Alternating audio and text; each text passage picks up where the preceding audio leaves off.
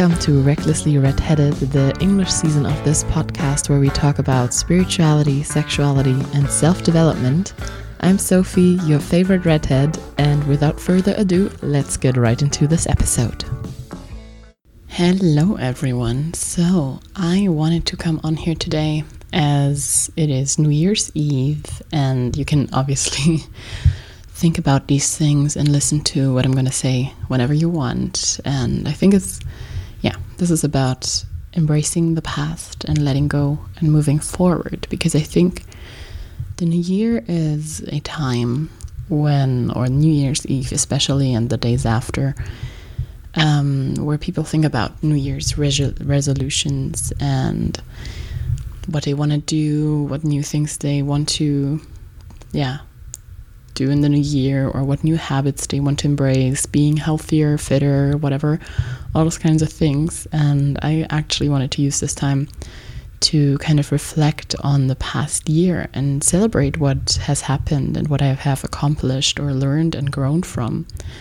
Because I think, or I honestly believe, only when you yeah, honor the past only then you can actually let go and think about what you want to accomplish and what new goals you have for yourself. So I think I wanted to do this, or I have kind of done this, especially because the last months has been, or have been, especially challenging for me in lots of ways. There was a lot of things going on and a lot of things changing um, in my flat and with people I have met and yeah, positive as negative. So it's been just very, yeah, challenging to actually, yeah, kind of um, process all of the things that have happened. So I sat down a couple of days ago in a cafe and, um, yeah, went there with my little notebook and just kind of had a stream of consciousness and wrote down everything that came into my mind when thinking about the last year, like what were my highlights last year? Um, what were the things that I have learned?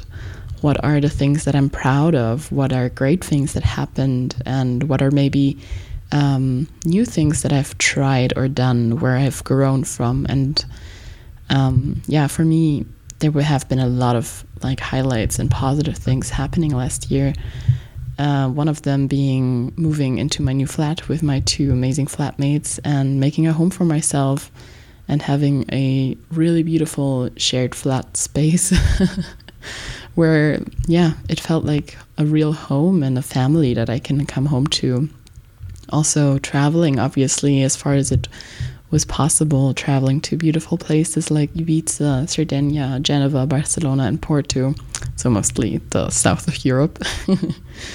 but it was amazing and also things that I've done for the first time. Like I have never been to Ibiza before. I mean, all the other places I have been to before, but I've tried new things there and um, met so many beautiful souls in all of the places that are still very, yeah, dear people to me and very close um, spiritual guides. And what are other things? For instance, I started working at a cafe and learned new skills there, like how to steam milk and how to make coffee and being a barista or um, generally working in gastronomy, which was a great experience. And um, I learned so, so much and met so many beautiful people there as well who are now close friends and who I would have never met if I wouldn't have worked at that cafe. And obviously, also all the people I have dated and all the things that I learned from from dating those people about myself and about what I want and what about and about what I don't want and noticing my patterns for sure that was a big one. Because I feel like we all have our patterns and either we keep repeating them or we break them. And in my case I think life last year gave me so many opportunities to learn a really big lesson which I hope I have finally learned and I can embrace. And that was, um, yeah, trusting my gut, trusting my intuition guiding me. And yeah, literally setting boundaries is a big one. And for instance, uh, at my job at the cafe, where I started in, I think it was March or something, it was a pretty new cafe. It was um, just a couple of people working there, and everything was still under kind of under construction. And um, not the cafe itself, but uh, how it was run. And I learned that I have a tendency tendency to not set boundaries early enough to kind of yeah let myself um, not get like used, but obviously not really making yeah boundaries or making clear what I will do and what I will not do. And what I learned there was also that I love being needed and being in jar- charge, which is something that is not only um, what I not only do in my jobs, but also something that I kept repeating in relationships or when dating, and also with friends and sometimes with family. I think, yeah, there it's not so bad, but obviously patterns and what we're used to is. Um, just something that we're like comfortable with that we know like we will know what we will get kind of because obviously i think this like loving to be needed is something that i have been doing for a while now and i only or i had to learn it the hard way because obviously i was working so many shifts i didn't set the boundary to say like no i can't work then or i can only work this many days um, i gave people the space to call me to fill in for other people even though I had university stuff going on and I, yeah, kind of let this be like go to the sideline, all my university stuff, and focus solely on the cafe. So I feel like I was a full time barista, and I complained to my friends so many times how I was treated, how, uh, yeah, the well, toxic kind of the space was in, at times, and how there was such a disbalance, but I never spoke up for myself at the cafe and to the people who should have heard that and to protect myself and my energy. So that was a big, big learning thing when I actually kind of quit the job or said that I won't like be able to come back because I have to focus on me and my university stuff after my trip to Portugal, where I finally had like a week to just travel and um, not work and not worry and leave everything behind. And I noticed how much I was out of touch with myself and how much I missed just, yeah, being in this free flow kind of state. And so, yeah, that was a really tough lesson to learn. And also, the trust you got was a really tough lesson to learn because I think maybe the universe or the life, whatever you want to call it, gave me a lot of yeah, new people and kind of like dating experiences where I had to learn the hard way most of the time to trust my intuition and my gut because I kind of met this like new guy and then it was all about that guy and it was so perfect and beautiful. I kind of had like a not dating phase between last year's new year, so like January and I would say May. I mean, I dated one person, but in March, but it wasn't. It was beautiful, but it wasn't really serious. And when I started dating again after after Portugal as well, it kind of was like, oh wow, I'm finally interested again in someone, like really interested, and um, kind of falling for that person super fast, and everything went from zero to 100 real fast, and I kind of noticed in the beginning that there were some things that I didn't appreciate and that made me sad or that I didn't like. And um, I could have known then already, and I could have trusted my gut then already to know, okay, this does not make sense, and this is not what I want. It doesn't make me feel good. And especially in the beginning phase when everything is like this, like love colored pink glasses on, everything's beautiful, like the honeymoon phase it should not be yeah super you know it shouldn't feel like you are literally sad or yeah don't don't want to be around this person or don't appreciate the way they treat you. And in that relationship or in that dating phase i really learned to speak up for myself and communicate my needs and boundaries. And i was super proud of myself for this. Like this was a time where i was really courageous. I mean obviously Sometimes I still held back with saying what I wanted or what I needed and felt like I deserved. But I was so proud of myself for communicating um, honestly with someone, and also a time where I learned that honesty is sometimes, not sometimes, all the time actually, a super freeing thing. something that gives the space to feel seen and heard. And usually, when you're honest about what you want and what you need, you will also get honesty back from the other person and you will know where you stand. And if you will continue dating or if it yeah your ideas of where this thing is going are just too different.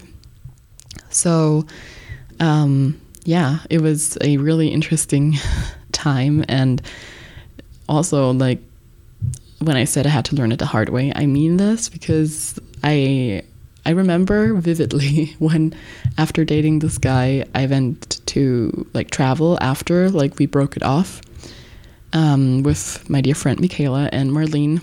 And we went to Ibiza, and I said, okay, so on the bus, I said to Michaela and Marlene, literally, okay, I, I learned, I noticed, I have to trust my gut, I have to trust my intuition.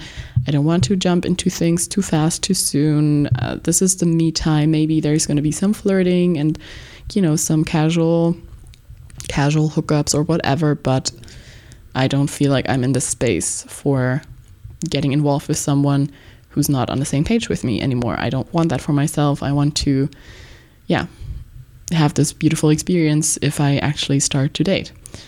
And you would have guessed, life gave me a, tr- uh, chance to actually practice what I preached and see if I really wanted what I said I wanted and I met a really amazing person traveling, and we obviously hooked up and stayed in contact. And then we saw each other again in Barcelona. Like, I literally um, flew to Barcelona for this guy, which I mean was kind of crazy, maybe romantic, maybe I don't know. Like, I just really wanted to know what uh, what it could have been or what it could be. So um, I I learned that obviously just having a couple days together in Ibiza wouldn't have me know the guy for who he was and who I am with him. And it was a beautiful experience. And I'm glad I went there because I met amazing people there as well and had a beautiful time. So basically, I'm, I'm glad I did it, but also I have noticed for myself that um, yeah, I was maybe a little bit um, too involved in a situation and didn't really trust my gut when knowing that, um, yeah, this thing that we had wasn't probably not going to be anything else than a summer romance, which is beautiful. But another thing I learned there for myself um, was. that most of the time I choose people or I have the tendency and pattern of choosing people that are not in some way available. If it is emotional or the distance, like meeting when you on vacation, and a certain type of person as well, because obviously on vacation you don't have your day to day life holding you back from doing whatever you feel like doing. And um, yeah, so this kind of opportunity to trust my gut and my intuition um, yeah, I, I did. It kind of ended up because I didn't really follow my gut and my intuition, even though I said I was going to, uh, or led me to actually dating two people at the same time um, in October and November, which was super challenging and confusing. And uh, I noticed that is something that I also can't really do because it's super hard to invest real feelings and something real, I guess, when you're torn or like when you meet two different people and it I was fooling myself I think in thinking I can juggle or I can handle it but it also led me to my kind of resolution or to me knowing what I what I want now and what I need most now which my gut also tells me um, which is choosing myself choosing to be myself and um, not just choosing to be myself but choosing to be single and really find myself again and not chase after the next person.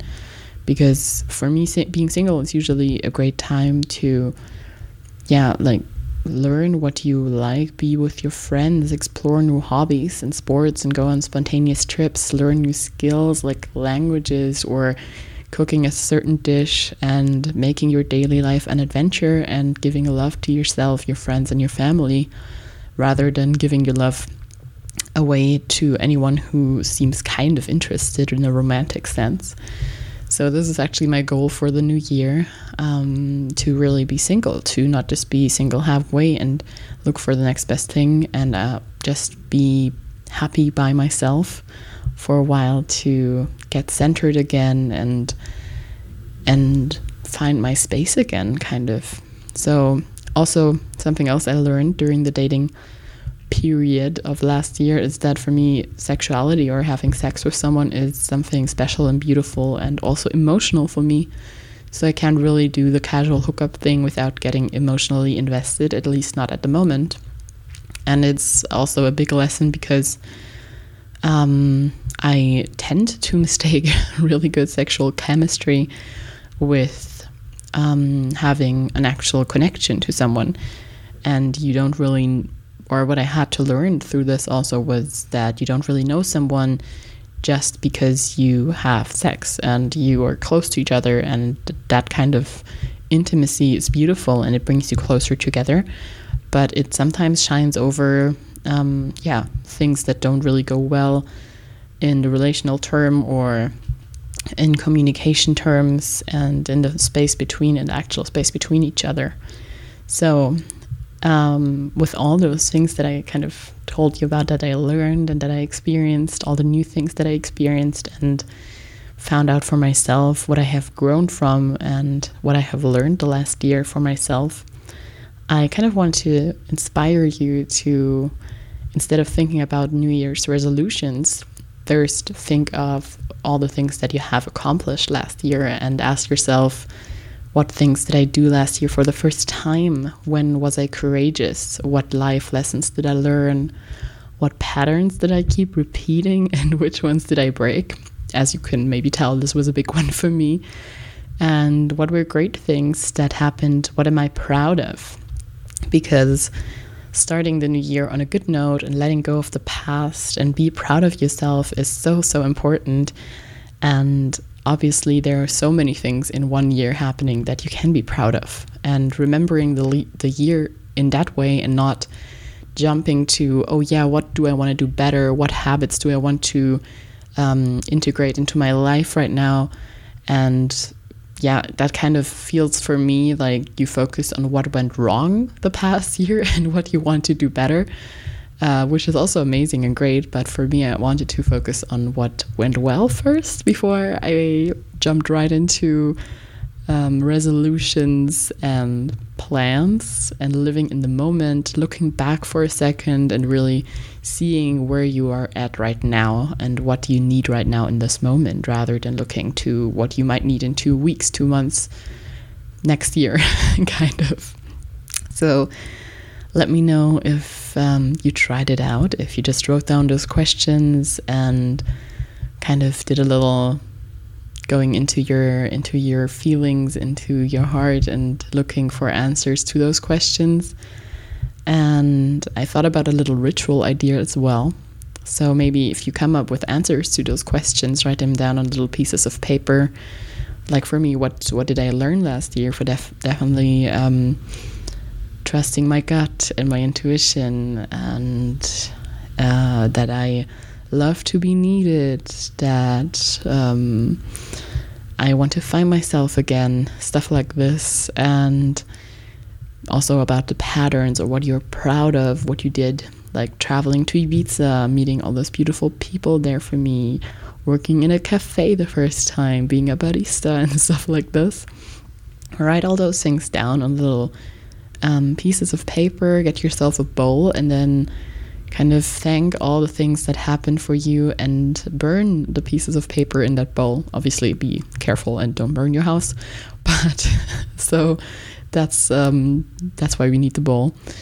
But be thankful for what happened, and in that way, maybe you and your family or you and your friends can honor all the beautiful moments and share what moved you the last year together and kind of yeah, go into the new year on a good note and celebrating yourself, being proud of yourself, and yeah, giving yourself a little more love and a little pat on your shoulder for all the things that you went through and that you have accomplished. So that's all I wanted to let you know.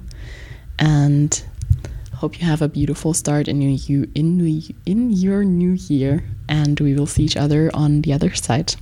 Thank you so much for listening. This was Recklessly Redheaded.